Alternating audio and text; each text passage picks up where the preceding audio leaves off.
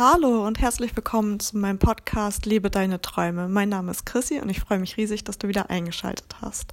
Nachdem ich dir letzte Woche einige Tools und Fragen an die Hand gegeben habe, mit denen du deine Träume identifizieren kannst, möchte ich dir heute gerne nochmal sagen, du darfst dich auch absolut inspirieren lassen, von anderen inspirieren lassen oder vielleicht auch einfach mal googeln. Ähm, das ist vollkommen okay. Man muss nicht all seine Träume aus sich her selbst herausfinden.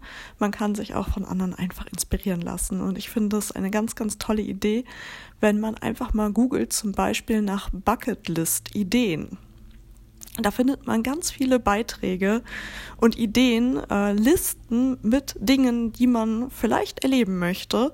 Ähm, ganz, ganz tolle Dinge dabei, ähm, von Fallschirmsprung über halt auch das Thema mit den Pinguinen sehen und so weiter. Da gibt es so viele Ideen und ähm, Inspirationen was man vielleicht auch noch auf seine Bucketlist setzen könnte, was ein Traum sein könnte, den man sich noch erfüllen möchte oder einfach ein Wunsch, den man sich in den nächsten Tagen mal erfüllen möchte.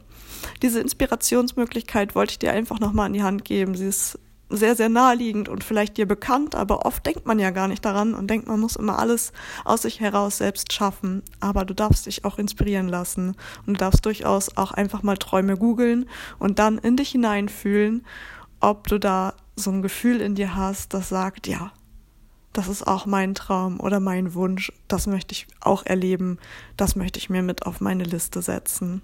Und damit entlasse ich dich in einen wundervollen Tag und wir hören uns morgen.